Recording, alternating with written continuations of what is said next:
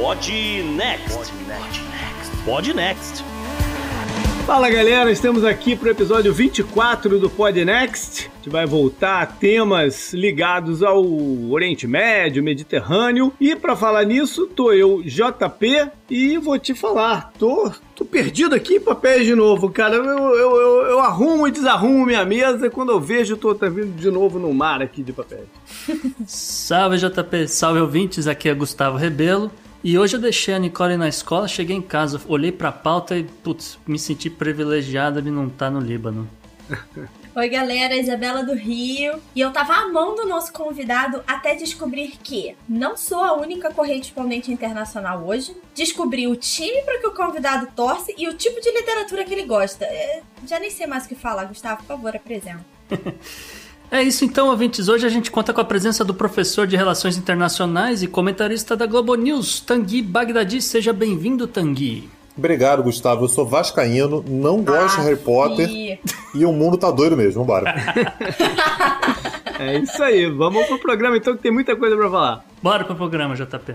E no programa de hoje temos um convidado mais do que ilustre. Tanguy Bagdadi vem nos dar uma aula de história e de relações internacionais sobre o Líbano, antes e depois da explosão. A personalidade da semana é Kamala Harris, candidata a vice-presidente na chapa democrata de Joe Biden. Comentamos a escolha. A estatística é sobre a saúde nos Estados Unidos, mas não tem a ver só com Covid-19. Quantos americanos investem em saúde comparados com o resto do mundo? Na economia, vou levantar um debate sobre a decadência das metrópoles. Será que a vida nas grandes cidades jamais será a mesma depois da pandemia? O bizarro da semana é um antivírus, mas tem muito menos a ver com a pandemia do que você pode imaginar.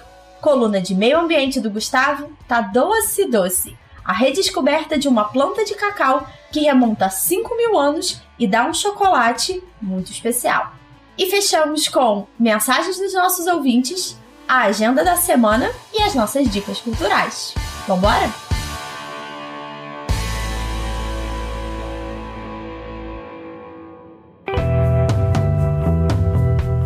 Assunto quente da semana. O assunto é, inicial do nosso programa hoje veio influenciado pelo recente é, caso da explosão lá no porto de Beirute, e com ela toda a situação do momento que, que passa o Líbano, todos os desafios que esse país tem para se reinventar e se recolocar na vida deles aí, né? É, a gente vai dar uma passada histórica rápida para dar o contexto de do que é o Líbano, de né, quais são as suas características e depois vamos entrar na crise propriamente dita. O Líbano é um país mediterrâneo, um país pequeno, mediterrâneo, que faz fronteira com Israel e outros uh, países ali da área. Já foi né, uh, ocupado por diversos povos diferentes ao longo da história viveu um certo apogeu ali pela década de 50, é, onde foi um hub financeiro da região e tal, e depois está há décadas já numa crise que parece sem fim. Então vamos para essa parte eh, histórica, né? Não vamos lá atrás, nos fenícios e tudo mais, que também né, já seria demais. Mas eu vou perguntar ao nosso convidado, ao Tanguy, onde que acha importante a gente é, dar o, o, a bandeira verde aqui né, nesse contexto? JP, é, como você disse, né, voltar nos fenícios talvez seja voltar muito, mas só, só para dar uma breve contextualizada de, de onde que vem exatamente o Líbano, é, o Líbano ele era uma, uma, parte do Império Otomano, né, então o Império Otomano foi um império muito longevo, assim, muito longo, né, então só para você ter uma ideia, né, o Império Otomano foi fundado no século XIII e existiu até depois da Primeira Guerra Mundial, né, então a gente está falando sobre mais de 600 anos de império, e ao longo da, da história desse império, essa região que hoje é o Líbano foi quase sempre um território pertencente a esse império. É, e esse império, ele, ele, após a Primeira Guerra Mundial, ele começou de fato a se desmontar. E aliás, a gente estava comentando aqui em off, né, que daqui a umas três semanas, vou, vou dar a data, né, vai ser mais, mais fácil, no dia 1 de setembro de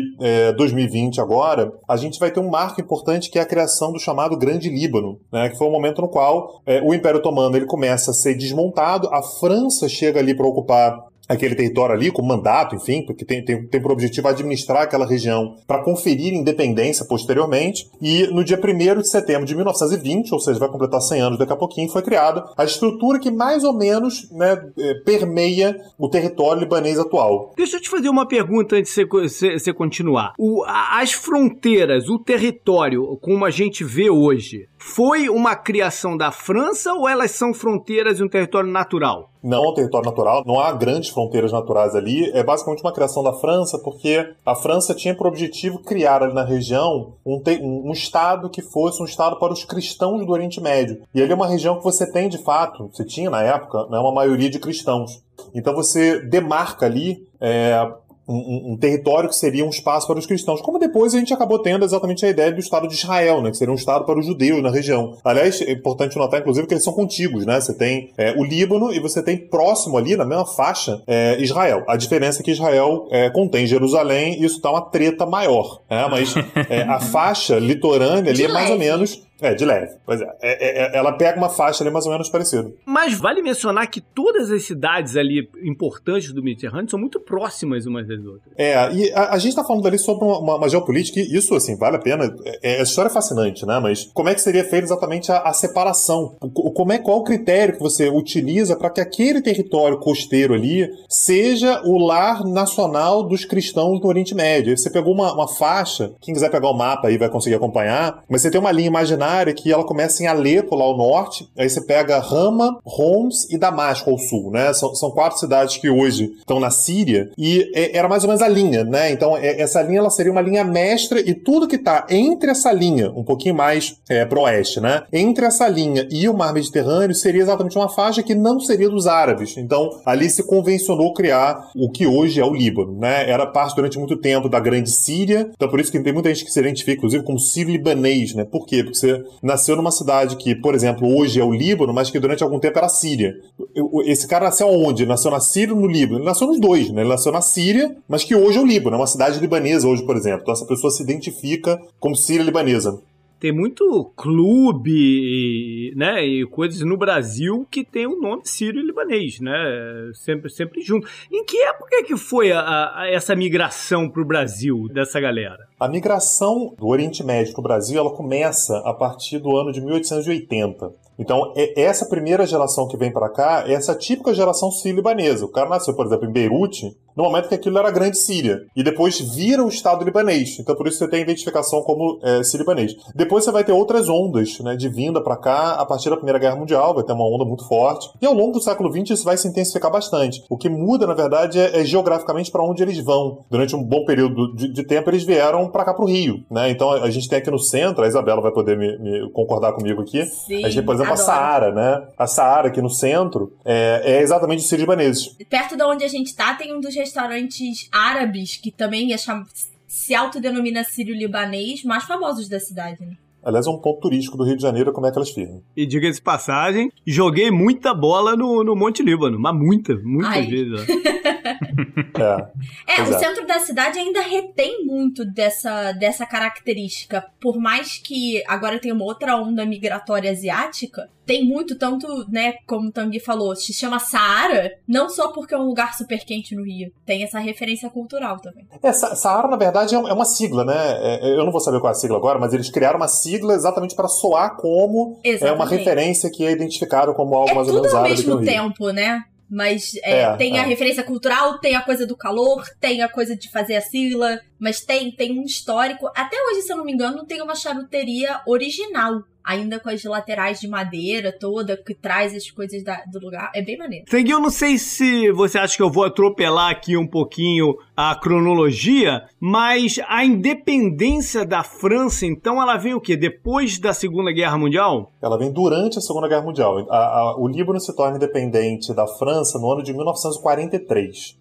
E esse é o momento chave, tá? Esse é um momento muito fundamental. Esse é o momento no qual a França está tá ocupada, né? É, a França está ocupada pela Alemanha. Então esse é o momento no qual o Líbano declara sua independência. E qual, qual, era exatamente a questão? você tem um Estado que deveria ser o lar nacional dos cristãos, né, dos cristãos maronitas. Aliás, mais uma referência bairrista, né? Quem for aqui do Rio tem na, na Tijuca a Igreja Nossa Senhora do Líbano, que é muito curiosa, que é uma igreja cristã, é, com tudo escrito em árabe, né? Que é exatamente a referência cristã maronita. Então, era um Estado que seria para isso. Aliás, a festa junina, que não teve esse ano, muito triste isso, por conta da pandemia, é, é uma festa junina de comida árabe, que é espetacular. É, vão, conheçam, é espetacular, é sensacional. É, mas você tem uma presença muito forte também de muçulmanos, né? Você tem muçulmanos sunitas e xiitas, né? Você tem gregos ortodoxos, né? Que já são cristãos, enfim, você tem drusos, né? Você tem uma, uma variedade bastante grande num Estado muito pequeno. Então, o que foi feito no ano de 1943? Estabeleceu-se um pacto nacional que determina que qualquer governo que seja montado necessariamente vai contar com a participação de todos os grupos étnicos e religiosos do país. É uma maneira de você criar um equilíbrio e gerar estabilidade. Então, vai estabelecer, por exemplo, que o presidente do país é sempre um cristão maronita. Então, o presidente do, do, do Líbano hoje, por exemplo, é o Michel Aoun. Ele é um cristão maronita.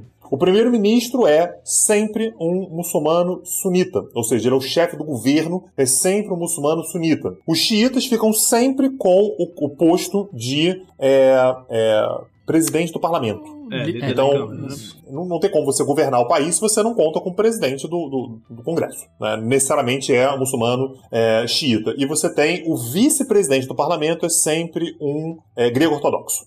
Necessariamente é assim. Essa configuração, então, é dessa época. É desde essa é época, época. Da, da, da, da, independência. De 43. É, vai, vai dar treta depois, né? Mas é, a, a, organização vem dessa época. E outra coisa que a gente define também, já que é um Estado que deveria ser o lar nacional para os cristãos maronitas, é que o parlamento ele tem sempre uma relação de seis cristãos para cada cinco muçulmanos. É, e essa foi a estrutura foi criada na época, de modo a garantir que mantivesse a ideia de ser um Estado que é para os muçulmanos também e tal, mas é o lar nacional dos cristãos maronitas. Que todos tenham representatividade, essa é a ideia, né? É, a ideia, a ideia é que nenhum governo puxasse mais para um lado do que para o outro. Imagina, você faz uma eleição, os cristãos ganham, e aí, eventualmente, os muçulmanos não se sentem atendidos. Então você faz uma eleição, os muçulmanos vencem. Os muçulmanos sunitos, ou xiitas, ou o que quer que seja, vencem. E, eventualmente, os cristãos podem se sentir desprestigiados, podem se sentir perseguidos e tal. Para isso não acontecer, você faz com que a estrutura de governo libanês ela necessariamente tenha que contar com todo mundo. A ideia ali era evitar fragmentações futuras que, que nem aconteceu com a Iugoslávia. Você tinha várias etnias no mesmo canto. É, a intenção é muito Enfim. boa. A ideia é muito boa no papel, né? Mas a funcionalidade nem sempre vem junto. Mas é, eles tiveram um primeiro momento de harmonia e prosperidade, né? Que eu até mencionei lá no começo, chegou a ser um ponto financeiro importante ali para movimentar o dinheiro em, em toda a área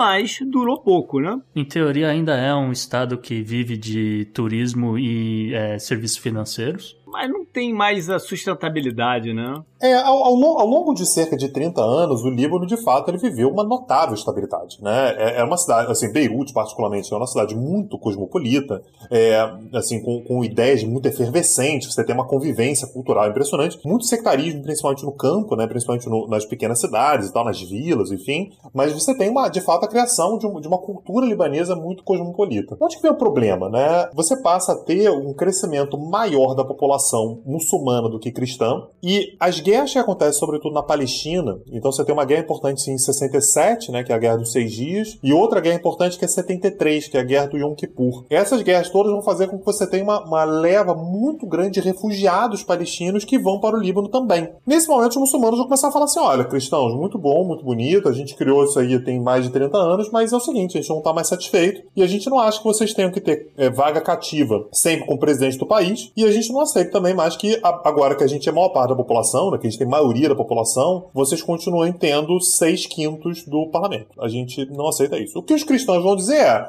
não me interessa o que vocês querem, o que vocês não querem, acordo é para ser cumprido, né? Combinado não sai caro. A gente não aceita ceder nenhuma cadeira do parlamento. Esse é o momento no qual a gente vai ter, de fato, o início da Guerra Civil. Vai ser uma Guerra Civil que começa em 1975, né, só para é, localizar o pessoal no tempo aí, vai durar 15 anos, entre 75 e 90, e vai se tornar, de fato, uma guerra internacional. Sim, e com imagens, né? A gente falou alguns programas atrás que a Guerra do Vietnã foi a primeira guerra televisionada. Eu sou de 73, na minha infância, eu tenho três conflitos que me marcam, né, e que me geram medo, apreensão ali como criança, né? Um deles é a guerra Irã-Iraque, mas ela, ela é um pouco abstrata até o momento que vem a parte das armas químicas. É a guerra das Malvinas pela proximidade, né? O que, que poderia acontecer, já que a gente está aqui do lado. E é a guerra civil no Líbano, porque as imagens de, de, de bombas, de destruição, eram muito fortes na cabeça do, do, do JPzinho criança lá no início da década de 80. E ela, como o Tanguy falou, se alastrou porque ela se entrelaça também com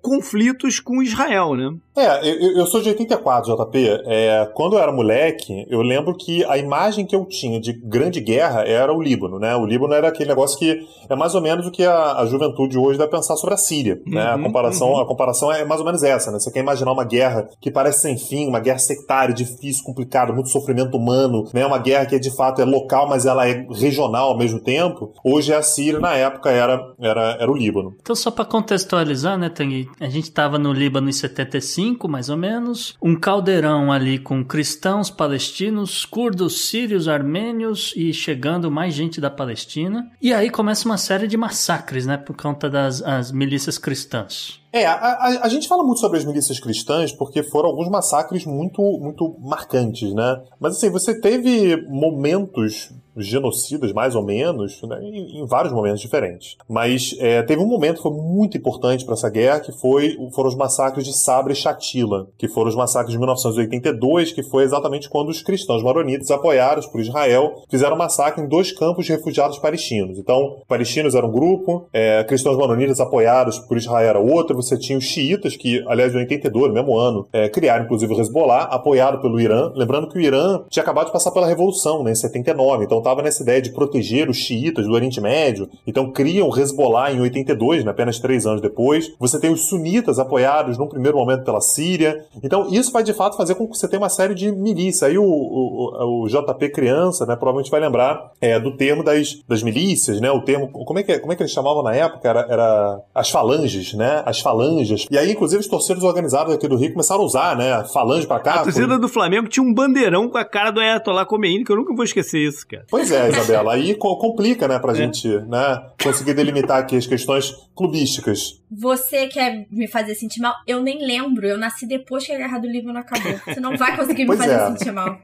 Pois é, mas tem, tem que se responsabilizar pelo seu clube. e deixa eu te fazer uma pergunta. O surgimento do Hezbollah é uma resposta à crise interna ou é uma resposta à ocupação ali de Israel da faixa territorial?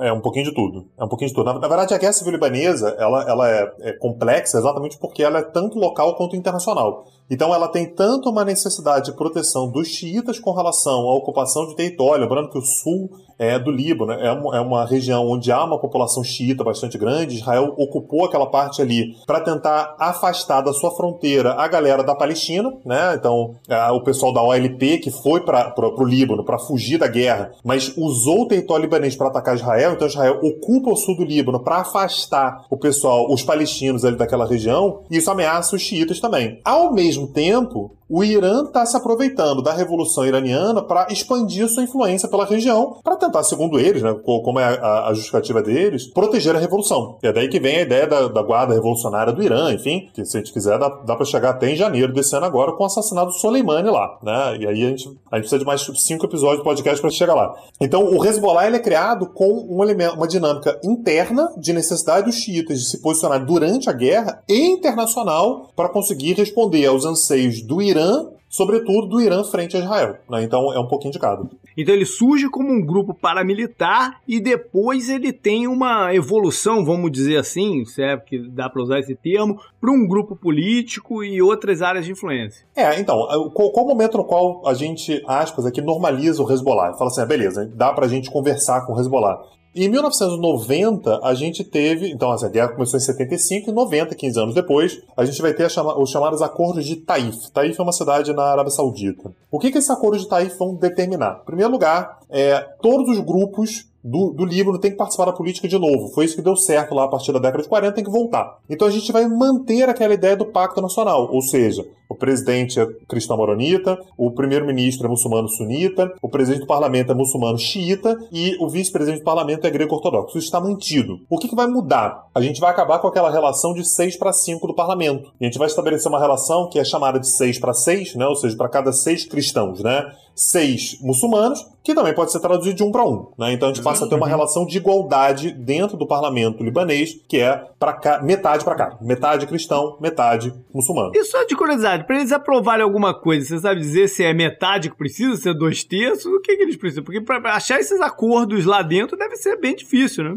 É porque esses, esses blocos, eles não são exatamente coesos, né? Não é que tem muçulmano, vota sempre com muçulmano, cristão, vota sempre com cristão. É, mesmo dentro desses blocos, por exemplo, quando a gente fala que metade das cadeiras são para muçulmanos, você tem muçulmano sunita, muçulmano xiita, você tem outras minorias uhum. muçulmanas, uhum. cristãos monoístas, você tem os cristãos monoístas, você tem os gregos ortodoxos, você tem outras denominações ortodoxas. Então, você tem uma série de, de jogos, de possibilidades né, de, de, votação. Mas, grosso modo, a gente estabelece. E, aliás, as vagas também são assim, tá? Eu, quando falo metade das cadeiras é para os cristãos, você tem uma quantidade de votos ali que é para os cristãos maronitas, outra que é para os gregos ortodoxos. Isso tudo é, é como se as cadeiras fossem todas carimbadas. Qual é o efeito disso? É, isso vai acabar gerando um país que tem uma notável estabilidade, mais uma vez, porque todo mundo vai ter que participar. Agora, a gente tem um problema que é o fato de que você não coloca alguém no governo porque tem uma pauta que a população gosta, porque quer fazer uma reforma que seja importante. É só e tal. porque é a vez dele, né? Porque ele tem uma determinada religião, ele representa aquela parte da religião. Então você acaba gerando uma série de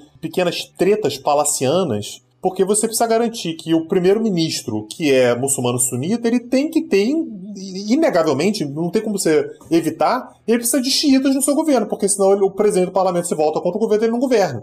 Isso faz com que a gente tenha situações bizarras, que é, por exemplo, um muçulmano sunita aliado da Arábia Saudita tenha que contar com integrantes do Hezbollah no seu governo, apoiado que é um grupo apoiado pelo Irã. Então você tem a Arábia Saudita e Irã disputando dentro de um país do tamanho do, de Laranjeiras. Não é do tamanho do Isso explica muita coisa.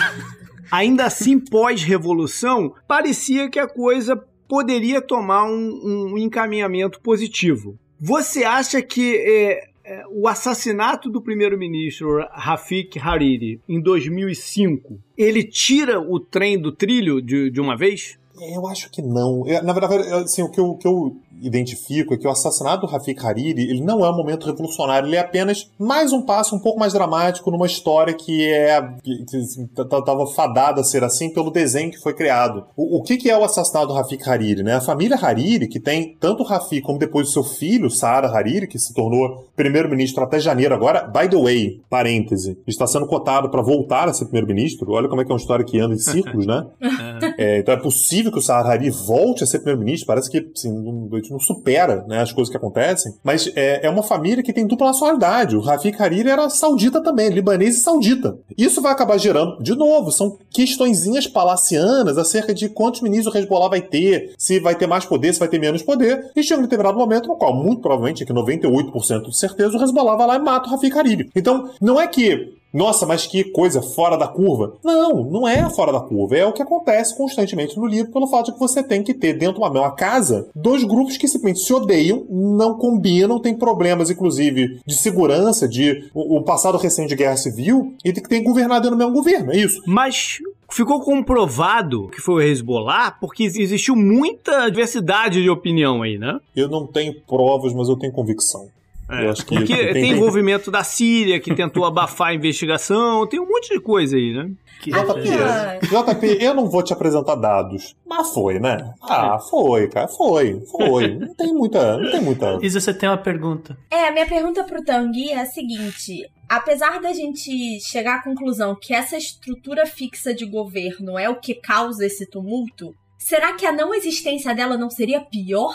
Acho que sim. Acho que sim. Esse é o dilema. Esse é o dilema que o Líbano vive agora. Né? Então, todas essas discussões que a gente tem agora pós-explosão é, é, é, é, importante lembrar que desde o ano passado a gente tem enormes manifestações no Líbano, que inclusive levaram à queda do próprio Saad Hariri. Né? Ele, ele, renunciou em, em, Na verdade, ele renunciou em novembro, né? Ele permaneceu até janeiro agora, até se, se montasse o um novo governo. Mas é, a questão era exatamente essa: a população ela vai pra rua porque já tem uma geração que não viu a, a guerra civil, então que era muito nova. É, de novo, você está falando sobre uma guerra civil que acabou em 1990. Então você tem pessoas agora que estão chegando aos 30 anos e que não, não viram guerra civil, não, não uhum. sabem o que, uhum. que foi a guerra civil. Então, o que as pessoas estão falando é exatamente que por que, que a gente não consegue mudar as coisas no Líbano? Por que, que as coisas continuam assim? Por que, que eu tenho que aturar que você tenha um governo de um muçulmano sunita e que quem eh, determina se vai ter novas eleições ou não é um cristão maronita e tem que ter um cara do Hezbollah lá dentro porque tem que ter. Ah, por que uhum. o cara do Hezbollah tá no governo? Porque tem que estar. Tá. Eu não aceito Senão, isso. Eu não é. quero mais. E aí tem toda uma discussão que é: vai acabar com o sistema sectário?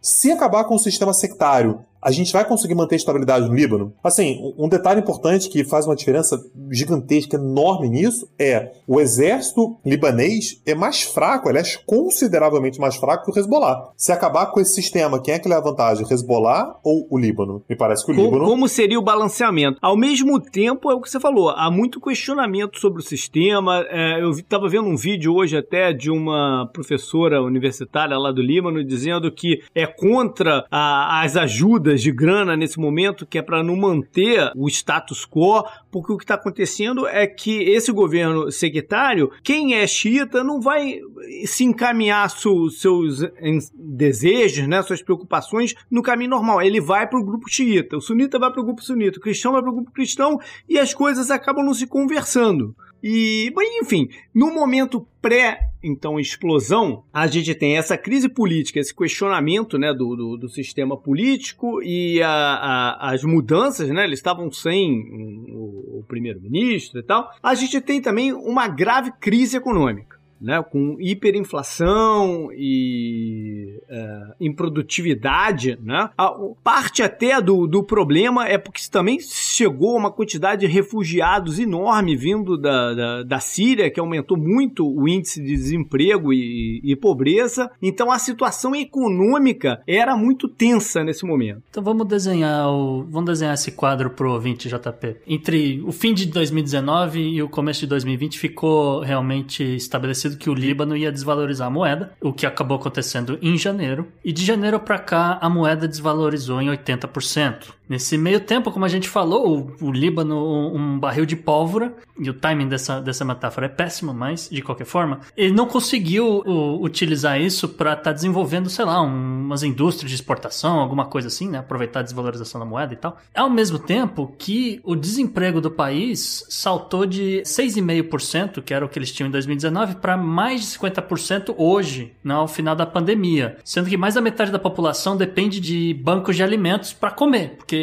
não, realmente não tem dinheiro. Nada se produ- e nada se produz lá também, né? Exato. Não, o, o, Líbano, ele. Em termo, como a gente estava falando, né, em termos de economia, a economia do Líbano é uma economia de serviços. Os serviços aqui que a gente falou são, são bancos, são financiamentos e turismo. No turismo, uhum. obviamente, você não, tá não tá tendo nada no mundo inteiro. Né? E, e, financiamento, você não tem o que financiar se você tem um. um né, uma, ninguém se entende o que, que, tem que construir, o que, que tem que investir, etc. Então, é, é, do ponto de vista de, de, exportação, sim, o Líbano exporta algumas frutas, algumas coisas como né, maçãs e, e laranjas e uvas, tabaco, esse tipo de coisa, mas é, é pequenininho. É muito pequeno. E para complicar, existe uma grave crise estrutural né, na questão energética, até mesmo existe um tremendo pepino lá em estocagem de lixo, que causa uma série de divergências. E tem a parte externa, né, que, é, Tanguy, que a gente está no momento também de escalada de tensão do Hezbollah com Israel. É, tudo isso na verdade se soma. Quando você fala sobre a questão da coleta de lixo, por exemplo, é, eu falei agora há pouco que o Hezbollah é até mais poderoso que o exército libanês, é porque basicamente existe uma, a gente tem uma inexistência do Estado. Assim, o Estado ele simplesmente não age, não atua. É, você tem meio que cada região cuidando de si, e no momento que você tem uma crise como essa, não ter o Estado para oferecer algum nível de segurança, em qualquer nível que seja, é algo importante. A gente está falando agora sobre, por exemplo, a necessidade de reconstrução da área portuária, né? enfim, todos os danos que isso gerou para a cidade mais importante, enfim, para o porto. Assim, esse porto ele, ele é responsável por basicamente importar tudo que o Líbano precisa. Lembrando que o Líbano tem fronteira com Israel, que tem uma série de tensões, não há sequer relações diplomáticas, tem fronteira com a, com a Síria, que está em guerra civil. Ou seja, você não tem como depender mais do porto. O Líbano está fazendo uma estimativa que precisa de cerca de 15 bilhões de dólares para reconstruir o porto, preferencialmente 30 bilhões para poder dar um, algum start na economia. Não tem dinheiro. O Líbano não tem esse dinheiro. O Líbano importa 80% dos alimentos que ele consome e o porto de Beirute recebia 60% dessa comida. Por conta, né, não temos mais um porto, tudo acabou sendo desviado para o porto de Trípoli, que é mais ao norte. E aí acontece que é o seguinte, é um porto um pouco menor, ele não tem a mesma capacidade de estar tá recebendo a mesma quantidade de navios, e escoar e, e desembaraçar, etc, aquela coisa toda. E nisso aí você tem um atraso de entrega de mercadoria, isso aí vai atrasar a economia girar, pode ocasionar roubo de carga, então a coisa só piora. Então, essa ajuda que, que o Tanguy está falando de, de, pelo menos uns 15 bilhões de dólares para estar tá re reconstruindo o porto é muito mais emergencial, ou tão emergencial quanto a ajuda humanitária de, de comida que os Estados Unidos mandou, a Rússia mandou, a Europa mandou também. É a necessidade de infraestrutura que a região em geral já é muito carente, né? Exato. E complica que já é um país com alto grau de endividamento, né? Que eles estavam se financiando com buscando empréstimos no mercado mundial, né? FMI e a desvalorização da moeda também vem daí para poder honrar alguns pagamentos, etc. Mas é isso, né? O resultado é que né, 50% da população hoje está abaixo da linha da pobreza e, segundo o Banco Mundial, pode chegar a 75% até o final do ano. E aí, uma, uma coisa que é importante nisso, Gustavo, é que não é o normal do Líbano é, fora da guerra civil. Né? O Líbano foi durante muito tempo, como a gente já falou aqui, um país próspero, um país estável, próspero, um país é, arejado em termos de ideias, né? um país. É, é, é, muito importante que a gente não coloque os países do Oriente Médio, são um erro muito frequente que a gente faz. É tudo mesmo balaio, né? Tudo faz a mesma coisa. Então, ah, Líbano, Síria, Iraque, é tudo. Não, não são, cada um deles tem particularidades muito especiais, muito específicas, e o Líbano tinha uma característica de, de fato ser um país muito vibrante nesse sentido. Então a gente vê isso acontecer com o Líbano é algo que é, é notável. Às vezes a gente fala assim, ah, tudo é crise, tudo tem crise o tempo todo. Mas não, o, o Líbano de fato ele teve momentos muito bons e ele tá num buraco nesse momento que a gente não consegue imaginar muito como é que ele sai, assim, qual é, qual é a luz no fim do túnel. Beirute vai ser reconstruído. É, a questão é como que vai ser essa reconstrução, em quanto tempo vai ser feito e principalmente encruzilhada na qual o Líbano se encontra nesse momento é como vai ser reestruturado o sistema político libanês. A gente vai continuar com o sistema sectário ou não. Mantê-lo traz problemas, acabar com ele traz problemas também. O Macron deu um ultimato dizendo que é, as ajudas estão ligadas à reforma política, né? O, a questão é se eles vão conseguir fazer isso por si mesmo ou se vão precisar de uma certa. É, não. É, é, intervenção. Intervenção não é o termo, mas um guia de coalizão internacional. Né? Como vai ser feita essa reforma? A gente está tendo uma série de contatos também com o governo americano, né? Então, o, o, o subsecretário dos Estados Unidos para é, Oriente Médio esteve em Beirute também, para fazer a mesma coisa. E você tem contatos, por exemplo, Macron, né? já que você falou sobre a França, né? contatos do Macron com, tanto com Putin quanto com o presidente do Irã, né? o, o o Rouhani, exatamente porque sabe-se, isso não é sobre segredo para ninguém, que o Irã tem um, um, controle muito grande sobre o Hezbollah, que é uma das forças mais importantes da região. Então, de fato, a gente, mais uma vez, né, a gente não tem como olhar para o Líbano como uma questão apenas libanesa, uma questão regional, uma questão internacional. Basicamente, está falando sobre Estados Unidos, França, é, Irã, Síria, né, a gente está falando sobre o entorno regional inteiro ali. Então, é, a, a, solução para isso ela tem que ser acompanhada de perto e não tem remédio fácil. Assim. O remédio é amargo de qualquer maneira. Fazer os ajustes econômicos é amargo. Pensar no sistema político, uma população que tem memória da guerra civil, é amargo também. E não tem solução fácil. A questão é que o Líbano não tem escolha escolha nesse momento. Ele vai ter que encarar esses problemas todos. Para mim, um dos grandes problemas é que a gente está falando dessa reforma que, obviamente, precisa ser discutida e que não é resolvida da noite pro dia.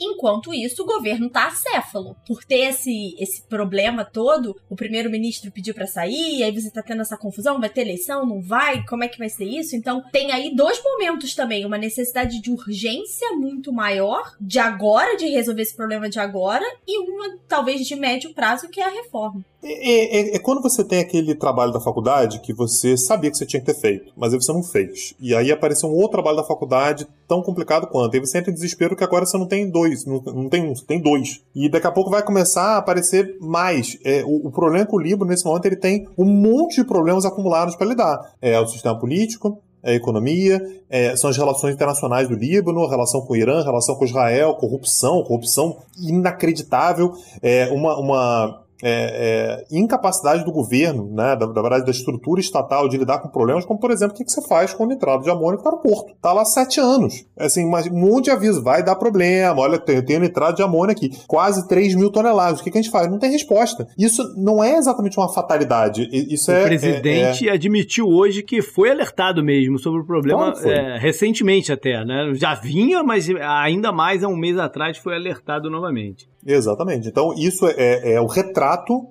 da situação libanesa. O Líbano passa por esse problema por causa disso. Tem uma, uma pergunta, a gente está caminhando para o final dessa coluna. Como você falou, né, os Estados Unidos, a França, etc., estão tentando propor uma formação de um governo de acordo nacional, um, um, algo que, pelo menos da forma que eles me falaram, me lembrou muito o que já acontece com a Líbia. O problema é que a gente sabe muito bem que a formação de um, de um governo desse tipo levou à guerra civil na Líbia também. A gente pode estar tá vendo aí uma, uma futura, uma nova guerra civil na, no Líbano? O que, que, que, que você espera? A curto prazo, assim, dessa forma. A, a guerra civil libanesa é um risco desde sempre. Na verdade, quando você fez aquele arranjo lá em 1943, era exatamente o que a gente olhou para a situação e falou assim: opa, aqui pode ter guerra civil. Vamos, vamos tomar cuidado porque a guerra civil é uma possibilidade, como de fato aconteceu entre 75 e 90. Então, falar que existe o risco de guerra civil no Líbano é, é, é sim, sempre tem. Em, em, todos os momentos tem. Então, tem a possibilidade? Tem. Mas não me parece que seja muito caso. Me parece que é mais um problema que o Líbano tem que discutir, debater,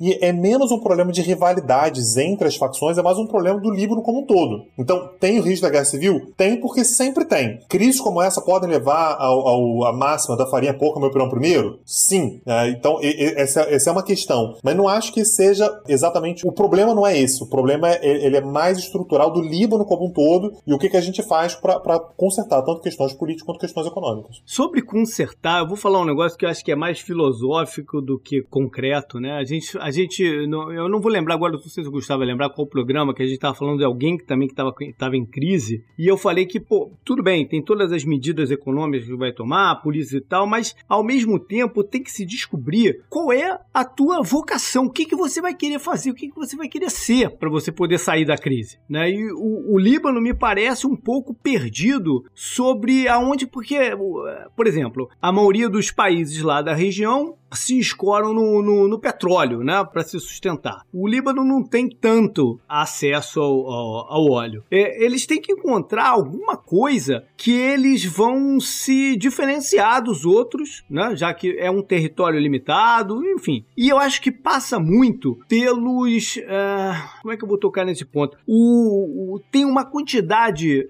imensa de pessoas, de grandes cabeças, que tradicionalmente, o, o Tang falou isso, que o, o, Líbano é muito cosmopolita, né? Que estão na cabeça deles desde pequenininho que eles têm que sair dali, tem que sair dali para estudar na Europa, para estudar, sei lá, nos Estados Unidos e, e, e, seguir a vida deles de uma outra forma. Eu acho que tem que haver um, um esforço dessas pessoas que estão, ah, de repente, até fora do Líbano, de tentar encontrar essa vocação e, e qual é o caminho do, do, do, Líbano. Essas são cabeças que de repente estão faltando é, e que são até é, não influenciados para sair, mas é, é, esse caminho de saída passa muito por, por essa limitação política, de onde a pessoa pode chegar, de, de, de como pode se agir, dessa, dessa sensação de, de inércia política toda. Mas essas pessoas vão ter que encontrar por elas também um, uma forma de colaborar, não só mandando dinheiro, que hoje é até um grande. A economia se escora muito né, no, no dinheiro que eles mandam. Mas não é só o dinheiro né? É o, é o encaminhamento também. Não, sem dúvida, sem dúvida. É, é, essa, essa é a grande questão econômica para o Líbano, né? que é qual é a vocação econômica. Então, o Líbano foi um país que, como muitos outros, se escorou muito na questão da, do turismo, né? o, o que é legítimo. Enfim, é uma cidade belíssima, interessantíssima, né? deve ser uma cidade... Eu não conheço Beirute, infelizmente, né? mas assim, é um país muito, muito, muito intenso de ser vivido. Então, a questão do turismo é uma, é uma, é uma indústria importante para o Líbano, mas, como qualquer outra indústria, está é, sujeita a sazonalidade, está sujeito a pandemias, né? E aí você não tem muito o que fazer. A questão é, o que, que o Líbano faz agora que a, a indústria do turismo não foi capaz de sozinha sustentar o país como um todo? O que mais que o Líbano pode fazer? Agora, indústria, como é que você faz indústria num país nessa situação? Você vai levar a sua fábrica de Nike para fazer no Líbano? Não vai, não vai fazer isso. Né? Você vai fazer o que mais? É, é indústria criativa? Você vai começar a investir em tecnologia? É, é, é, é essa é uma questão muito difícil que muitos países ao redor do mundo têm. A questão é que o Líbano está numa região muito complicada, numa região que tem influência o do Irã. O que eu vou falar pode ser até pô, uma heresia para pra galera de lá, mas é, eles têm um modelo ali do lado que de repente eles podem, é, sei lá, ver algumas ideias que é Israel, né? O que que Israel faz para manter suas cabeças lá ou para trazer as pessoas de volta para lá? Enfim, eu, eu acho que ele tem que procurar soluções que não são as mesmas, que não são as óbvias. Né? Ah, na própria agricultura, com microgotejamento e estufa e, e, né, climatizado, etc., você consegue fazer um, um mínimo ali para você suprir, porque, pelo amor de Deus, ficar importando 80% da comida é muita coisa. É, a, a, questão, na verdade, é que quando você pensa em Israel, por exemplo, quem foi o condutor de todas essas inovações foi o Estado, né? É, como eu falei, você não tem Estado no Líbano. O Estado libanês, ele é, assim, tá, tá a léguas de distância a possibilidade de começar a pensar nisso. Então, é, mais uma vez, o buraco é mais embaixo. Nesse momento é mais o que, que a gente vai fazer para o Estado começar a, co a coletar lixo, né? Para depois a gente começar a pensar se ele vai conseguir é, fomentar investimento, por exemplo, na agricultura ou qualquer outra atividade é, econômica. Para mim, o paralelo com Israel também tem uma outra coisa complicada, não só a questão histórica e religiosa, mas cultural. O próprio Tanguy acabou de falar. Israel se enxerga como um Estado que Líbano não. Ele é fracionado internamente, por mais que tenha essa tentativa de uma, uma montagem de governo que seja democrática de alguma forma, ela não deixa de ser fracionada. Uhum. É, quando eu mencionei Israel, eu tô pensando mais assim, tem que buscar ideias fora da casinha, fora do, do, do, do convencional deles, né? Porque se ficar no, no mesmo reme-reme, não vai sair do lugar. É, mas eu ia dizer que, aproveitando que o, que o Temer tá lá, de repente ele já chama o Meirelles, e daí, né, já começa pelo menos a tomar conta da inflação, e quem sabe as coisas começam a andar. Será que o Meirelles consegue voto no Líbano, cara?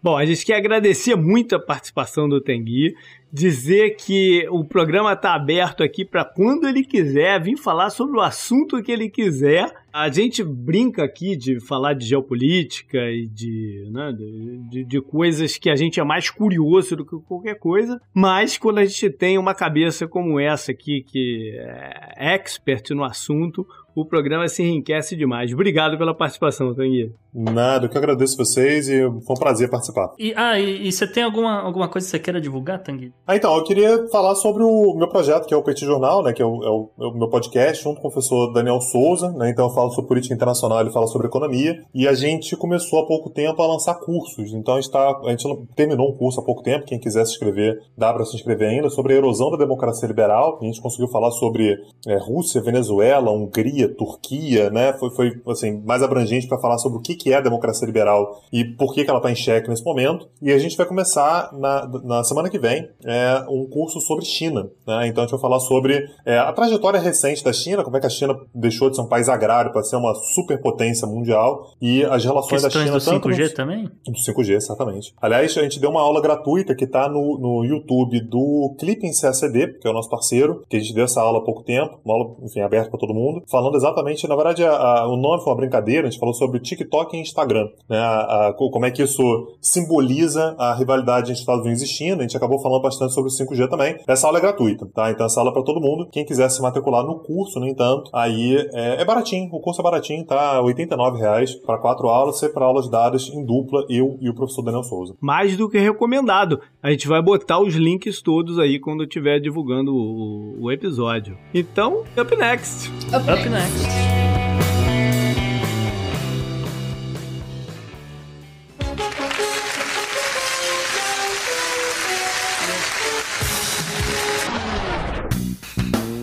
A a personalidade da semana foi muito fácil da gente escolher, porque foi definido quem é a candidata a vice-presidente na chapa democrata do Joe Biden. Quem é, Bela? Pois é, Kamala Harris ganhou a nomeação, a vice-candidatura, como o JP já falou, na terça-feira e vai estar tá aí no, na cédula pelos democratas. A campanha do Biden já tinha anunciado há bastante tempo que o companheiro de chapa, na verdade, seria uma mulher, e já se falava muito de que seria uma mulher de alguma forma de minoria. Então, ela é filha de um jamaicano com indiana, e o que significa que ela não é branca para padrões americanos. A gente estava até aqui em off discutindo. Ela é uma mulher negra, uma mulher asiática. O importante é que ela é considerada uma mulher de minoria dentro dessa discussão racial americana. E qual é o histórico? Ela é senadora pelo estado da Califórnia desde 2017, so somente a segunda mulher considerada negra, né, a ter esse cargo. E antes disso, ela foi procuradora-geral do estado, que vamos lembrar é um cargo eleito nos Estados Unidos. E o pessoal normalmente faz carreira para chegar em cargos federais, com procuradorias do estado, às vezes de grandes municípios também. E ela também. Pra, e depois, eventualmente, se lança governador, senador, e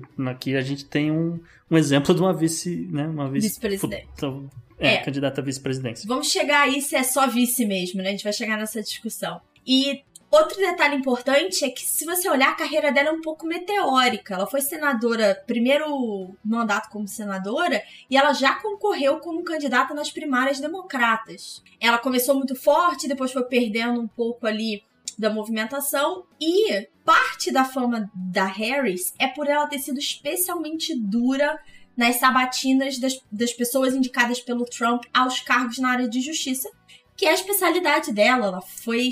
É, é porque nos Estados Unidos é law school, né? Que seria um mestrado em, em direito. Teve uma certa pressão para que a vice-candidata fosse de alguma minoria étnica na chapa do Biden. Primeiro, por conta das questões raciais, que a gente já discutiu aqui, vem ganhando muita força nos Estados Unidos. Também tem a ideia de que mulheres negras ou de outras minorias são o eleitorado, talvez o mais fiel eleitorado do Partido Democrata, e mereciam esse aceno que eles não estão vendo, não viram desde a Hillary, por exemplo. A outra ideia é que parte da campanha do Trump vinha tentando colar no Biden a ideia de que ele era uma pessoa com a mão fraca contra o crime. E aí o histórico da Harris como uma procuradora geral que teve uma mão pesada, ela até foi criticada um pouco sobre isso, mitiga um pouco da crítica à chapa democrata como um todo, né? Para mim ela era a favorita, né, de, de, por algumas sinalizações que deu e eh, de tudo de de todas as eleições que eu já vi dos Estados Unidos é, a, até aqui,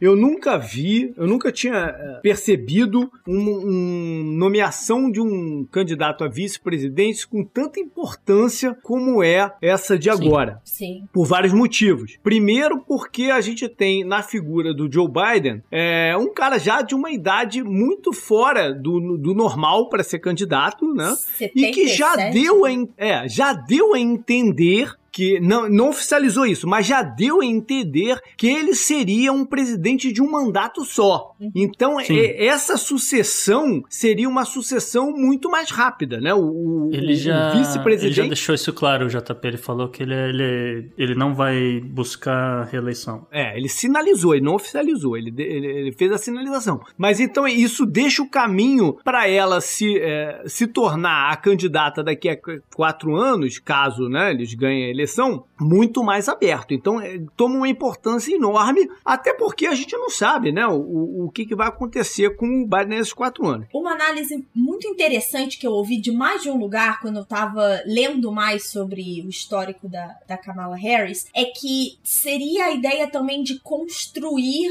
a nova imagem do líder democrata. Porque quando você olha, tinha uma figura muito forte no Clinton, teve uma figura muito forte no Obama e depois houve um esvaziamento. Então, é, quem quer que seria essa cabeça, que seria uma nova figura para representar o Partido Democrata nesse novo momento, nessa discussão de reconstrução de diversas coisas? E aí foi o que você falou, a escolha dela, a, a nomeação dela teve toda uma pompa e circunstância, porque pode estar vindo munida disso Uhum. também. Bom, É. eu tenho duas observações rápidas, JP. A primeira é que algumas pesquisas realizadas nos últimos dois meses meio que deram a entender que o, o 59% do eleitorado democrata não acredita que o Biden vai cumprir os quatro anos de governo. Ou seja, a posição do vice-presidente é muito importante. Porém, eu vou, eu vou fazer aqui um, um, um porém, só uma observação também. O Partido Democrata a gente já discutiu aqui lá nos primeiros episódios, é, explicando que tem todo um sistema extremamente confuso de cálculos, de delegados, etc., para você chegar num candidato, que aqui a gente obviamente está vendo o Joe Biden. A Kamala Harris, nesse meio tempo, para chegar no, no Joe Biden, ela pulou fora, etc., e voltou. Agora ela volta como vice-presidente da chapa. Eventualmente, sucedendo o Biden no meio de um mandato, sinaliza para uma parte do eleitorado, eu, eu imagino, que olha, a gente tem todo esse sistema aqui para chegar num candidato. Pode não ser o candidato que vocês querem, mas a gente vai chegar num candidato. Mas olha, também a gente chegou num outro candidato aqui que não vai ser bem ele, vai ser uma outra pessoa que é o que a gente realmente quer. Uhum. Então pode ter um pequeno mal-estar aí, eventualmente. A minha outra observação é com relação a, a Kamala. É que, na minha opinião, ela, ela sim, ela traz um, um grupo de minorias, como a Isa destacou, mas ela também traz um grupo de, de mulheres que moram em subúrbios e que, a princípio, é, é uma parte grande do eleitorado independente. Ora vota no, no, no republicano, ora vota no democrata. A última vez que eles votaram no democrata, elas elegeram o Barack Obama. Então eu acho que ela vai incomodar um pouco o Trump nesse sentido. Não é muito ortodoxo, porque geralmente uma vice-presidente, ela entra, é, uma candidata a vice-presidente, ela entra como sendo de um, de um outro estado, geralmente um swing state, que é para justamente ela ela tá fazendo campanha, por exemplo, na Flórida, para virar democrata, etc. Aqui não é exatamente isso que está acontecendo. Então, vamos, vamos então só separar algumas coisas. É, Pensando nesse do futuro, é, é uma outra coisa. É, é- a gente está no momento que a prioridade zero dos democratas é como vencer o Trump. né? Então, é, é- essa conversa do futuro, ela é uma conversa que está que, que, que ela corre por fora, né? O discurso do, do- das maiores figuras democratas nesse momento foi muito afinado, né? De elogiar a escolha da Kamala eh, Harris, desde o Obama até Elizabeth Wa- eh, Warren, né? Do- passando aí no meio do caminho pelo próprio Bernie Sanders, por várias pessoas. Então foi muito afinado. Então a gente tem que tem que eh, a primeira botar um primeiro olho no que que ela agrega à chapa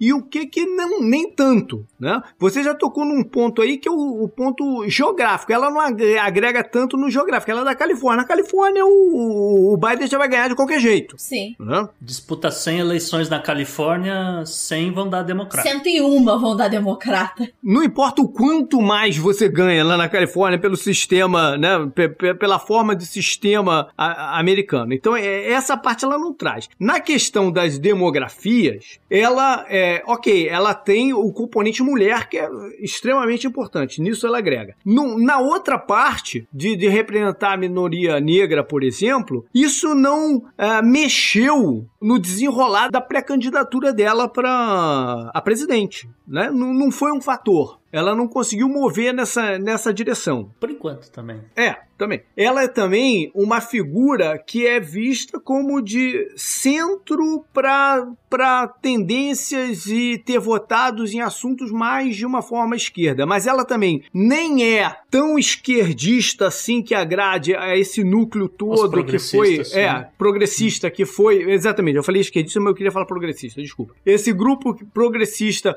que foi o incentivador do, do- da pré-candidatura do Bernie Sanders e tal, é, ela, ela não chega a, a puxar esse pessoal pra lá, mas também não é uma figura que, por exemplo, o, o republicano em dúvida chega ali, ah, não, é- é- é- ela, ela, ela me representa, patina. né? Ela, ela me patina em representa. algumas questões. Ela é, é- é meio até curioso, porque ela é uma crítica da reforma tributária que o governo Trump fez, mas não no sentido de que ah, a gente não pode, a gente não deveria estar fazendo corte de gasto de impostos. Ela é a favor de que se tivesse feito muito mais cortes Pois de é. impostos para a classe média, por exemplo. Mas, por Pois é. exemplo, pra mim, onde é que eu acho que ela agrega? É, eu não sei se o eleitor médio, e aí no sentido mediano mesmo, americano, está tão envolvido na política para enxergar a figura da Kamala nesse, nesse micro que vocês falaram, ah, nessa votação, nessa forma de enxergar a direita ou a esquerda. Para mim, ela é muito também uma escolha pelo contraste que ela é ao Trump. E aí, aquele eleitor médio que hoje enxerga em certas movimentações do Trump questionamentos, a forma como ele lidou com as questões raciais, com a pandemia, a forma como ele se presta, ela aí pode fazer uma diferença. De dar uhum. uma cara a essa chapa democrata que não é só um homem velho de cabeça branca uhum. falando. Exato. Pra mim, esse é o grande ponto dela. E o contraste ainda é muito maior pro Mike Pence, que Sim. é o atual vice-presidente. E o contraste ainda é muito maior, o contraste é enorme também pro Joe Biden. E isso é isso que para mim é o interessante da parada, porque a, a, a campanha do Trump, que já tá acontecendo, né? Ok, essa, é, a gente vai falar disso numa outra pauta quente. É, essa eleição vai ser, essa eleição vai, dizer, vai ser decidida mais por quem conseguir votar 감사합니다. Do que para quem exatamente você gosta e você não gosta. Mas enfim, esse assunto para um outro momento. Vamos pensar só na parte de discursos. O, o que o Trump está fazendo em termos de discursos para tentar evitar, por exemplo, que o sujeito que está em dúvida se estimule a comparecer e votar no Biden, até quem é, é republicano ou, ou neutro, é o, o, o foco está sendo fazer uma caricatura do Biden como o cara senil que não tá mais. E eu, eu já ouvi esse exato termo de uma pessoa na semana passada. Não é mais um cara sharp de cabeça, entendeu? É, é um cara que tá lento nas suas cabeças e nos seus pensamentos. A Kamala Harris traz esse contraste de energia e posicionamentos que sejam ortodoxos ou não. Ela tem posicionamentos que, que ela acredita. Então ela é um contraste nesse tipo de, é, de imagem que o, o, a campanha Trump tá, tá, tá fazendo pro, pro Biden. A gente comentou do contraste que ela faz com o Trump. Obviamente, ele não perdeu a oportunidade, não perdeu o timing e já começou a tentar taxar Harris de várias coisas, inclusive chamou ela de esquerda radical, que a gente já falou aqui que não é a dela, e principalmente de falsa por ela ter discordado de várias questões do Biden no começo da corrida democrata. Aí também, né, gente, que atire a primeira pedra o político que nunca apoiou o seu adversário, né? Mas vamos combinar que a gente não esperava nada diferente do presidente dos Estados Unidos. Né? Que venham as convenções, porque vai ficar bom. Exatamente. Eita. Em breve a gente está de volta aí com eleições americanas. Up next. Up, Up next. next.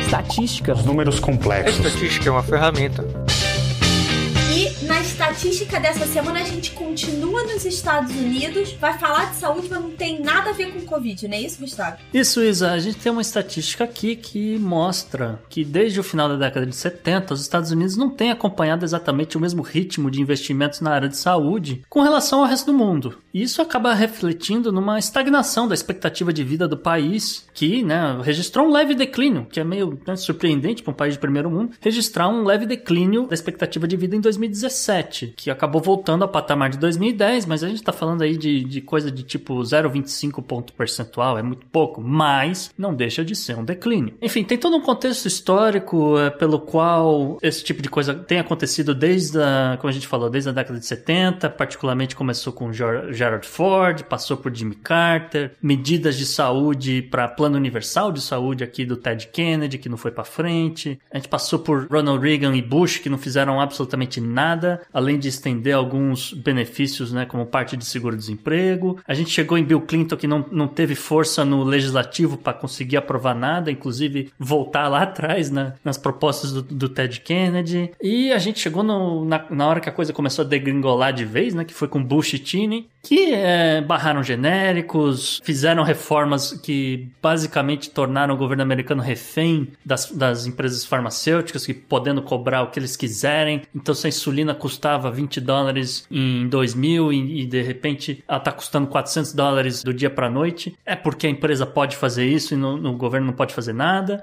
É, a gente viu o governo Obama entrando, conseguindo fazer um sistema híbrido que não era exatamente o que ele queria, não era, ele queria na verdade voltar lá atrás na proposta do, do Ted Kennedy, mas isso também não, não foi para frente. É, foi, foi o que foi possível, né? E aí a gente chega no Trump, né, que também não fez nada, tentou fazer uma reforma que também não foi para frente. Tentou desfazer a reforma do Obama. É, em parte, né? Em parte como, como reforma. Você cancela algumas coisas, você faz outras. E acabou não dando em nada, apesar de que, né, mais recentemente, ele finalmente, Estados Unidos vai ter genéricos, principalmente da Índia, e talvez isso ajude a melhorar o preço de alguns medicamentos. Mas de qualquer forma, isso é um assunto que vai render uma pauta quente no futuro. A gente pode falar de, de seguro de saúde e, e, da indústria farmacêutica e do lobby de hospitais etc. Mas fica aí, o, fica aí esse registro, esse, é um gráfico muito interessante, de repente pode pintar no Instagram, mostrando como os Estados Unidos está completamente distanciado de Japão, Espanha, Itália, é, Coreia do Sul, até da Grécia. Esse gráfico é de gasto público, né? Porque a, a, saúde dos Estados Unidos é completamente dependente do sistema privado. E o problema está exatamente no, no custo e não na qualidade da medicina, mas no custo e no acesso. Mas isso, como o Gustavo falou, é um assunto para muito em breve quando a gente voltar aqui com isso na pauta aqui. Up next.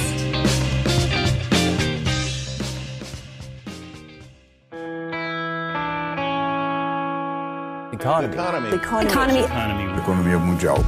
E aí, Bela, você hoje vai trazer pra gente um assunto interessantíssimo aqui na economia, voltado para a vida das pessoas mesmo. Exatamente. Hoje eu, eu li uma reportagem e eu queria responder se a economia das grandes cidades mudou para sempre com o Covid-19 e se com isso a vida nas grandes cidades também mudou. A verdade, né, galera, é que assim, o boom das grandes cidades, das metrópoles, vem dos últimos dois séculos e é fruto de uma variedade de fatores. A questão da mecanização do campo, melhores técnicas agrícolas que você cria um êxodo, uma menor necessidade de pessoas na produção de alimento. Você tem industrialização das cidades, que também força essa mudança pela necessidade de mão de obra. A infraestrutura começa a se tornar muito melhor, mais barata, você está próxima de bens e serviços. Então, ao longo desses dois séculos, a mudança no estilo de vida levou as pessoas a irem para a cidade. A verdade é que, tirando a revolução agrícola, que é reversível, todos os outros fatores que eram benéficos a uma vida na cidade vem deteriorando. A economia,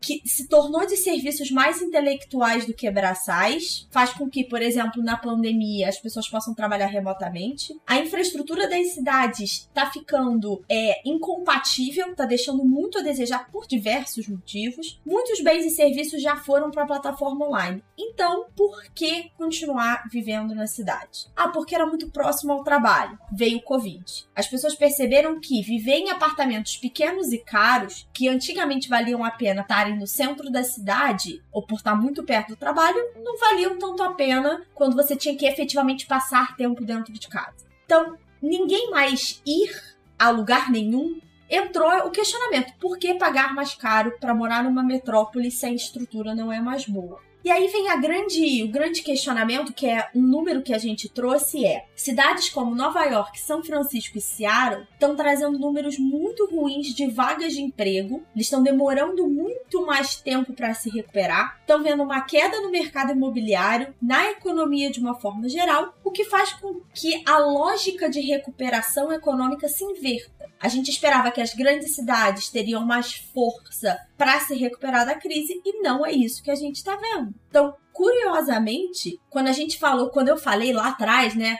de uma recuperação em V, os meninos falaram que eles não acreditavam e tudo, quero dizer que ela existe, minha gente. Mas Olha aí. ela existe, mas não é em nenhuma dessas cidades que eu citei. Essa recuperação em V a gente está vendo no meio oeste americano, em estados como Kentucky, Idaho, Utah e North Dakota é completamente o oposto do que a gente estava esperando, né? Ou do que naturalmente se esperava. Então, o que, que, isso representa? Não sabemos, mas eu só queria deixar claro que a recuperação em V existe. Tá aí, tá, gente? Beijo para vocês. Eu não estava completamente errado. Mas. a gente falou que a gente estava torcendo por isso. Me deixa, tá? Me deixa, porque vocês passaram não sei quantos meses me dizendo que isso não ia existir. Tá aqui, ó. Deixa eu comemorar o Kentucky. Ah.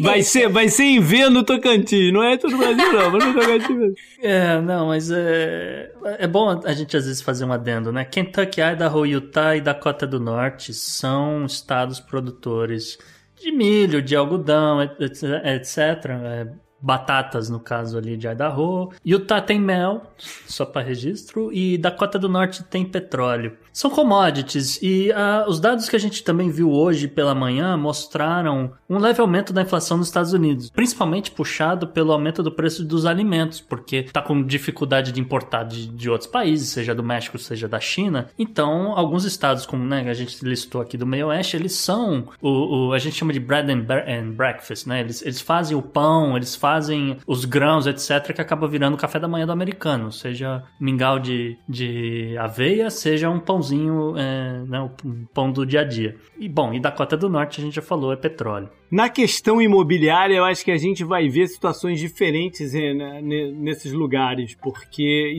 já existiam características distintas, né? Você tem, por exemplo, São Francisco e, e outros lugares da Califórnia que tinha uma grave, grave é, falta de, de, de habitação. Né? Nova York já estava sobrando, então a gente vai ver isso também percorrer diferente. E na questão das pessoas, né, do, do que, que elas vão querer fazer pós pós-pandemia, eu não sei, eu realmente eu até estava pensando isso no outro dia. Eu não sei se as pessoas vão valorizar mais, por exemplo, esse contato pessoal quando ele puder ser, né? E essa questão do, do home office vai perder um pouco de momento, porque as pessoas vão querer se reinserir socialmente. Eu não sei se isso vai acontecer. Eu sei que tudo isso, na verdade, vai ser ainda mais impactada no futuro próximo quando a revolução da, da inteligência artificial chegar chegar com tudo. Aí vai mudar tudo de novo de vez, mas isso também é assunto para um, futuro próximo. Tem essa fala do JP, é, puxa aqui o que pode ser um ponto positivo desse esvaziamento das cidades, tá? Parte do processo de encarecimento e de problema de infraestrutura que a gente falou lá em cima é causado pelo que o pessoal chama de gentrificação.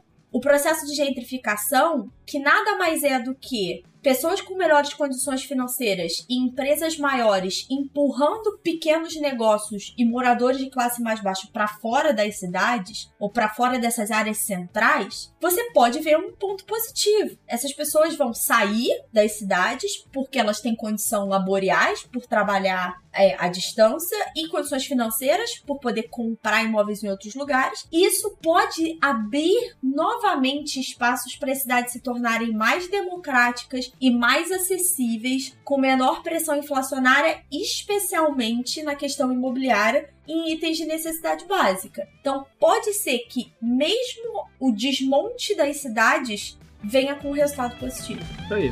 Up next. Up next.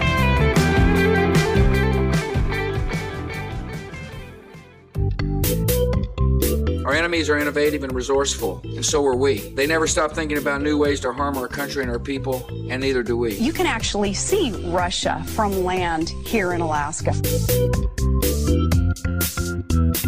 JP, e o bizarro da semana hoje veio da Noruega? Mais ou menos da Noruega. Vamos dizer, vamos dizer que veio da Europa. É, mas com uma figura que é conhecida mundialmente porque no mundo inteiro se usa o produto dele, né? É o John McAfee, fundador da, da, da McAfee, de, de antivírus. E, e, vamos, vamos guardar o termo antivírus porque o que vai acontecer agora é curioso. Ele anunciou, né? O, o Twitter dele anunciou que ele foi detido porque, primeiro, estava usando uma máscara que não era correta e depois porque ele botou uma, de brincadeira, botou uma calça calcinha como se fosse a máscara. Ele estava saindo da Catalunha em direção à Alemanha, onde é que ele mora, mas ele não pôde sair porque começaram algumas restrições de viagem com o pessoal da Catalunha. Então ele foi, de alguma forma, foi parar na Noruega e lá que ele foi detido. E é muito curioso, né? Porque a gente está falando de um cara que fez a vida dele por causa de um antivírus, né? E todo, tudo que aconteceu na, na, na conta dele do Twitter foi brincando por uma atitude contra um vírus, né? E, e, tem até um momento lá que ele fala sobre o tamanho do vírus e funcionalidade da máscara, mas nem isso, né? não, não, não é nem isso o mais curioso do Twitter que eu, que eu destaquei. Ele acabou indo, indo para a Alemanha pelo avião particular dele e tal, mas teve um tweet em especial, a conta dele do Twitter depois que ele foi detido acabou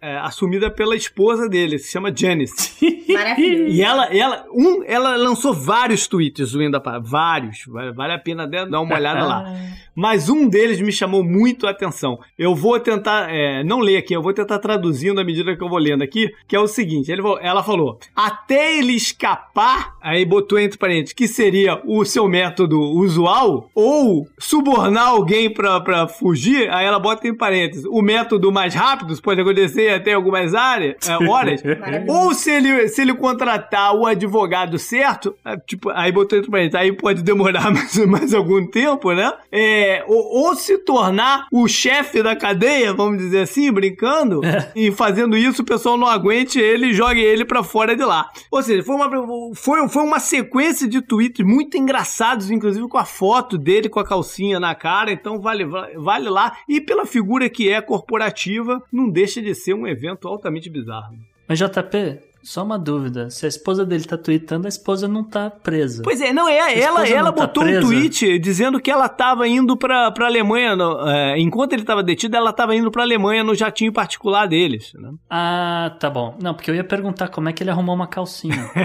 ela, se ela tava junto e ele foi detido e ela se mandou pra Alemanha. Então a calcinha era dela. Era dela. Up next. Up next. Pela união dos seus poderes, eu sou o Capitão Planeta! Vai, Planeta! Gustavo, depois de tudo que a gente já falou e dessa história bizarra, adoce nossa pauta, por favor.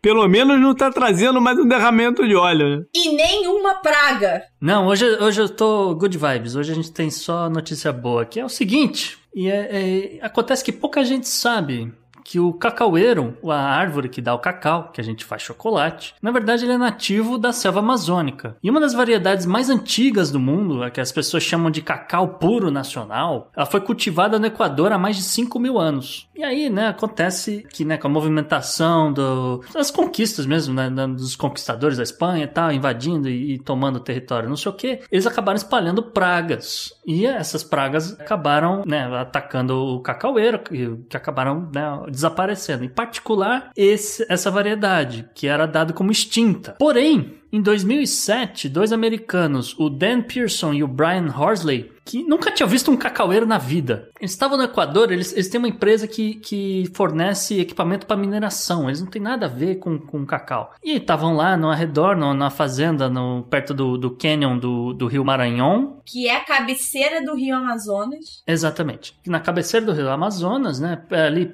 próximo da fronteira com o Equador. E eles viram uma árvore, uma coisa muito diferente, que tinha uma, umas vagens, né, uma coisa assim do tamanho de bola de futebol americano que estava crescendo ali no, no, tronco, uma coisa muito grande, muito diferente. Eles não sabiam que cargas d'água era aquilo, os nativos, né, a galera ali é, que trabalhava ali, falaram, ah, isso é uma árvore que faz isso aí todo ano, a gente também não sabe o que, que é. Eles falaram, então tá bom, vamos mandar pro USDA aqui nos Estados Unidos analisar. É, o USDA é seria mais ou menos o equivalente à Embrapa, tem, tem algumas diferenças, mas seria o equivalente à Embrapa no, no Brasil. Acontece que os, o USDA chegou à conclusão de que as, essas amostras do, de cacaueiro que eles receberam eram idênticas ao, a um, uma forma muito mais primitiva né, do, do, do, que um cacau convencional. E eles falaram, isso aqui deve ser o cacaueiro puro nacional, porque é completamente diferente. E é, os cientistas acreditam que o rio Maranhão, né, que como a Isa destacou, a cabeceira do rio Amazonas, meio que criou uma barreira natural, né, que, que salvou um pequeno grupo de cacaueiros dessa variedade, né, porque a galera não ia cruzar o rio para fazer qualquer coisa, tá? Eles acabaram colonizando outras partes. É porque o cacaueiro nacional, ele é mais delicado do que o cacaueiro que a gente tem hoje em dia. E alguns anos, alguns muitos anos atrás, teve uma praga que acabou. E aí o rio teria sido essa divisão natural que a praga não conseguiu atravessar e o outro lado do rio não cultivava e aí se perdeu essa informação.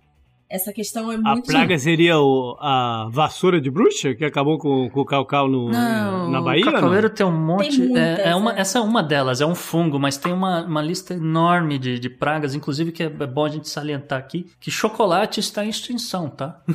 não é assim um negócio uhum, que... Gustavo, é se raro, acaba o chocolate, raro acaba as, mundo, regiões... Gustavo. Vai ter terceira guerra mundial se acabar o chocolate, não vem com essa não. Não, mas falando sério, são raras as regiões que ainda conseguem cultivar os seus suas fazendas de cacaueira. Uma delas é no Congo, que a gente já mencionou aqui, contamos a história é, da, do Leopoldo II, e enfim. Quase tudo vem da África hoje de, de, de cacau, né? É, alguma, algumas ilhas no Caribe tem também. Mas tem uma, uma diferença fenótica importante é, com relação ao puro nacional. Porque geralmente o cacau, ele, o cacaueiro, ele dá, dá essa vagem, esse cacau, que é, ele tem, tem grãos roxos. Né? O, o puro nacional, além de grãos roxos, ele tem grãos brancos que são muito conhecidos pelo, pelo sabor frutado e floral. É uma coisa bem diferente. Ele não é tão amargo, ele requer menos açúcar, entende? Então ele dá um, ele dá um outro tipo de chocolate que é muito, eles consideram ser muito superior ao, ao convencional. Uma outra boa notícia é que, né, por ter sobrevivido isoladamente por um século, os cacaueiros do Canyon do Rio Maranhão eles meio que desenvolveram uma mutação genética que levou a produzir essas vagens com proporções significativamente muito maiores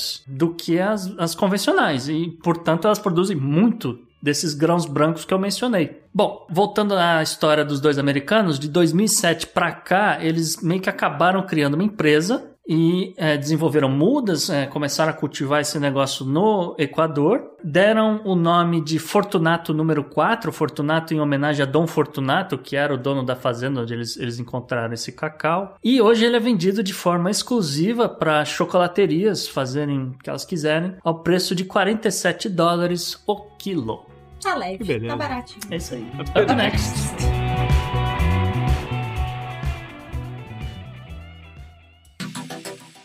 Anote no seu calendário. JP, e o calendário dessa semana? Mas acho que até antes a gente pode dar um update do, do calendário presente, né? Exato, porque rolou é, as eleições na Bielorrússia, que a gente fez tantos comentários já aqui ao longo dos últimos uh, episódios, né? Com o Lukashenko, o ditador de lá, que ele foi mais uma vez eleito, é esse eleito podemos colocar entre aspas, com quase 80% dos votos. Como era esperado, teve queda de internet, teve repressão no dia da eleição, o pau quebrou de uma vez e a principal candidata da oposição, né, aquela mulher que era esposa do candidato, enfim, e acabou sendo uma força lá que uniu alguma das forças opositoras, sentindo-se ameaçada, né, a Svetlana Tikhanovskaya, ela tweetou que estava se mudando e se refugiou lá na Lituânia para tentar se preservar. Ou seja, está mantida o status quo lá na Bielorrússia, que é uma das únicas, talvez a única ditadura da, da Europa. E o pau ainda está quebrando, só para dizer que a, a polícia ainda não, não não terminou de conter as manifestações. E... Ah, vai quebrar durante um bom tempo, até porque não interessa em ninguém, a ninguém intervir lá e, e acabar com isso. Então, Exato. Vamos embora então falar do que aconteceu no passado nessa nessa semana que vai começar agora, né, ao longo, do, ao longo da história. E eu vou começar com uma parada muito bacana. Em, em agosto 17 de 1969, foi o último dia do Festival de Música, que é o mais famoso e mais é, místico, assim, que, que a gente já teve, que é o Woodstock. Foi aqui nos Estados Unidos, no estado de Nova York. Foram três dias de evento. Era uma programação de shows extensas, assim, com uns 10 músicos é, se apresentando, gente de renome, como The Who, Janis Joplin, enfim, é, muita gente boa. E no último dia, esse 17, que teve um pico até muito além de pessoas, né? Muito além do que eles planejaram lá, chegou a bater 400 mil pessoas no, no, no na área ali do, do, do evento.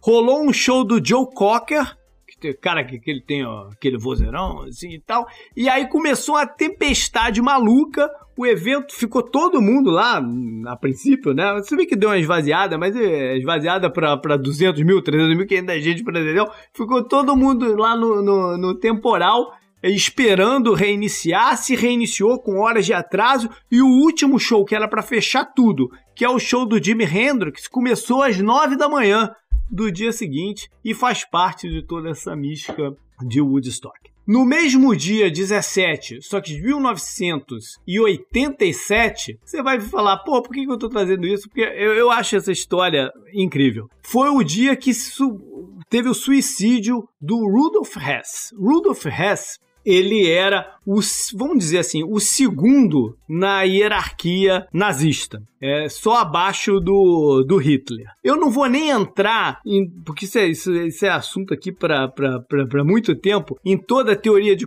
da conspiração, tudo que envolve a missão dele, que quando foi para a Inglaterra numa tentativa que ninguém entendeu bem. E, enfim, eu, em outra ocasião eu trago isso daqui porque é até interessante mesmo. Eu só quero me tocar em dois pontos curiosos, né? Ele foi preso lá na Inglaterra porque ele chegou lá com um aviãozinho, uma pataquada do caramba.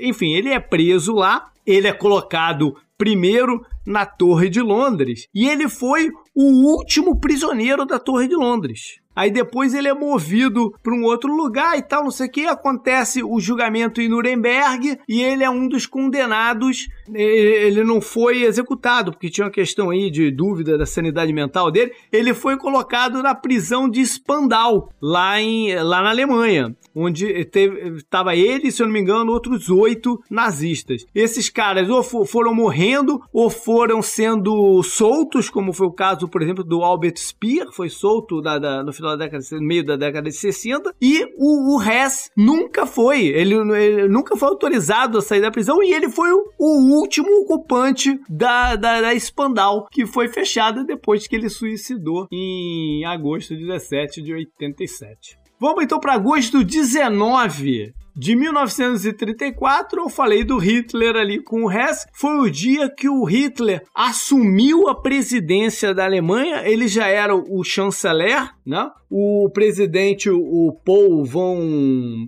é, Lindenberg, é, que era aquele cara general, herói da Primeira Guerra, herói, entre aspas, né, da, da, da, Primeira Guerra, que tinha toda aquela representação prussiana e tal, e que teve que tolerar a presença do, dos nazistas e do Hitler ali para se manter no, no poder. Ele então ganha a eleição e consolida esse poder. A gente falou, acho que no programa passado, sobre brechas da Constituição de Weimar, né? Ele usa uma dessas uhum. brechas, consolida o poder e aí dá a força que precisava para o partido nazista fazer tudo o que fez. Em agosto 19 também, só que de 1964, foi quando os Beatles iniciaram a sua primeira turnê de verdade nos Estados Unidos, na América do Norte. Maravilhoso. Foram 32 shows em 34 dias. Eles já tinham tocado no começo de 64, eles já tinham tocado em Nova York no show do Ed Sullivan, que é icônico, tem um filme sobre isso até. E uhum. eles fazem também um show é, em Washington DC e mais um no Carnegie Hall, se eu não me engano. Mas essa aqui é a primeira turnê deles, de verdade. E o, uma coisa curiosa é que, apesar de todo o sucesso que eles já, tinha, já tinham feito nessa passagem ali no começo do, de, de 64, os organizadores ainda estavam um pouco cabreiros do quão, quão popular e o quão atrativo eles seriam para o público americano e ao invés de marcar esse show inaugural lá em, que foi em São Francisco, né, show da turnê, no estádio, por exemplo, de onde jogava o 49ers, né, 49ers. ele foi feito numa arena com capacidade para 17 mil pessoas e lotou e é, era gente pagando querendo entrar na parada e não conseguiu. Aí depois eles expandem essa, essa questão do, dos estádios, do público. A gente tem imagens de show até lá em São Francisco mesmo, no, no, no estádio do 49 Uma última curiosidade, os shows dos Beatles, diferente do, do que a gente tem hoje em dia, né? Que, que a gente quando pensa em show, a gente pensa em algo em duração de uma hora e meia, duas horas. O show dos Beatles tinha um pouco mais de meia hora de duração. E eles começavam sempre nessa turnê com o Twist and Shout. É, Twist and Shout marcou a geração, né? Não só a bitomania, mas a geração. Ah, marcou uma outra geração depois pelo filme do Ferris Bueller, né? Do Curtindo a Vida Doidado. Sim. E para fechar aqui, no dia 20 de agosto de 1988, foi quando teve o cessar-fogo da guerra Irã-Iraque, que eu mencionei lá no comecinho né, do programa, na pauta quente, como sendo uma das minhas primeiras memórias de conflito, em especial o uso de armas químicas, imagens das pessoas né, deformadas e tal. Foi uma guerra que durou oito anos, com todas aquelas questões comuns ali da região, de território, de etnia, de petróleo, enfim. Uma dessas aí apoiada também por Estados Unidos e outros componentes interna internacionais, coisas que a gente está acostumado a ver aí ao longo da, da, das décadas, mas essa guerra foi uma guerra bem marcante. Beleza, então. Up next. Up next. Up next.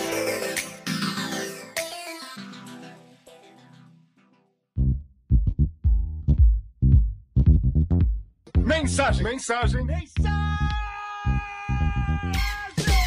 Rapidinho, antes de entrar nas dicas culturais, a gente recebeu um e-mail com a pergunta, um e-mail do Rafael Olaf. Ele diz: Bom dia, boa tarde, boa noite, pessoal. É uma dúvida que eu tenho aqui para vocês. Alguns anos atrás se ouvia falar muito no, no ISIS, no Daesh, mas hoje em dia eles estão meio sumidos da mídia. O que, que aconteceu com eles? Os Estados Unidos realmente conseguiu acabar com o Estado Islâmico? Porra, você tá mandando a pergunta no dia que a gente tá gravando que teve uma série de ataques feitos por um grupo ligado ao Daesh em Moçambique. Né? Justamente, eu fiz uma thread a respeito disso, JP, porque o Daesh capturou o porto de Mocimboa, em Moçambique, é uma região que fica ao norte do, do país, e é uma região que exporta muito gás natural. É, então o porto tem essa função importante aí de, de escoar esse, esse, esse gás natural para a Europa ou que, qualquer lugar que vá. Então eles ressurgem, né, no noticiário nessa região ali, até porque na região em, em que antes eles estavam dominando e querendo se consolidar até como, como um país, já tem tantos outros players lá que não tem mais espaço para eles. Existem presenças do Daesh vira e mexe na Somália. Eu não diria que o, o a célula em si terminou, mas existem algumas microcélulas ainda espalhadas na, nessa região é, e em partes da África nesse exato momento. A minha resposta curta seria: tiveram vitórias muito importantes dos americanos, que foi, é, fez o ISIS perder muita força. Mas também, né, tem tantas outras coisas que tomaram o noticiário que o ISIS meio que virou todo dia que não aparece mais no jornal. Uhum. E eu queria também deixar aqui o comentário do David, que mandou uma mensagem pra gente no Instagram, comentando que a coluna do Gustavo semana passada foi tão comentada pelo pessoal do curso técnico de logística que os professores agora vão usar o material do Podnext nas aulas para mostrar como a sequência de erros não deve ser feita para formar um pessoal de logística melhor. Aplausos, Aplausos por favor, editor, aplausos.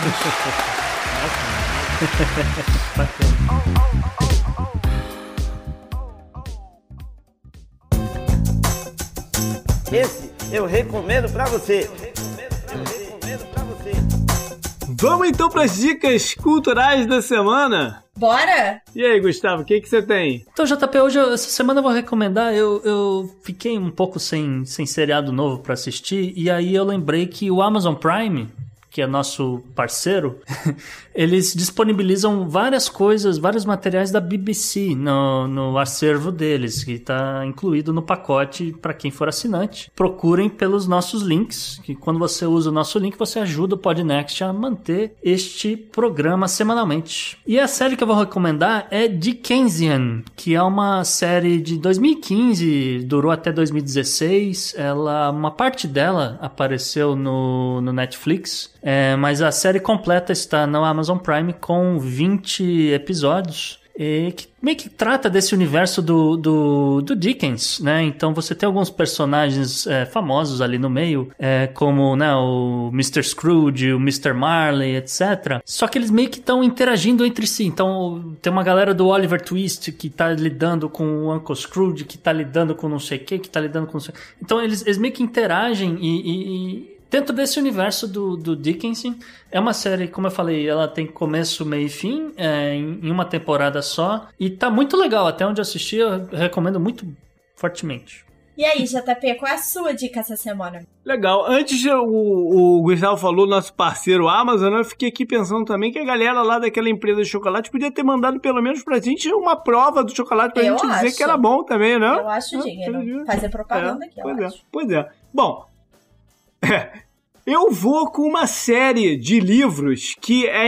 Já vou, já vou fazer um disclaimer logo. É impossível você ler tudo, porque já tem tanto livro lançado desse que é do Jack Reacher. Até virou um filme do, do Tom Cruise, não tem muito tempo assim não. Ela é escrita pelo Lee, Lee Child. E é, para mim, é, quando eu quero ler um negócio assim que é rápido, divertido, dinâmico, eu pego um dos livros dele, porque é, é uma escrita muito, muito fácil, muito gostosa gostosa de ler, flui muito rápido, com muito diálogo, muita ação. É, só para contextualizar, o Richard é um ex-investigador do exército americano, né, da, da, polícia militar, de dentro do exército, mas ele é aposentado e aí ele tá lá pelos Estados Unidos é, querendo se, se isolar, viver como um eremita, mas os problemas e as confusões seguem ele, não tem jeito, é muito bacana. E Bela, o que, que você manda? Essa semana eu volto com um livro e, eh, em homenagem ao mês que a gente está vivendo, é o livro se chama Agosto, do Rubem Fonseca, que é uma ficção histórica que, na verdade, acontece em paralelo aos fatos reais que levam ao suicídio do Vargas no dia 24 de agosto. Recomendo muito para quem gosta de ficção histórica e de literatura nacional, é muito interessante. Trata-se de crimes, de como o Rio de Janeiro era naquela época tudo que levou é, politicamente ao assassinato do Vargas e em homenagem a agosto, mês do desgosto. Bacana. Muito bom. Então, galera, foi esse o nosso programa de hoje, um programa especial. Espero que tenham curtido e mande pra gente seus comentários, críticas, sugestões, perguntas como as que a gente leu nesse programa e na, na no passado. Pode mandar para o e-mail para o contato arroba opodnext.com ou pode ser pelas mídias sociais, pode bater um papo com a gente, é, por exemplo, pelo JP Miguel ou pelo Gustavo no arroba gu underline rebel e no arroba Bela Fontanella, tudo com dois L's. E claro, diretamente nas nossas redes sociais no arroba opodnext, no Twitter e no Instagram. Inclusive, essa semana a gente vai explicar a história do Gustavo e do jet ski, então acompanhe os stories. Legal, bacana. é Valeu, galera. Até Tchau, galera. Até semana que vem. Um abraço.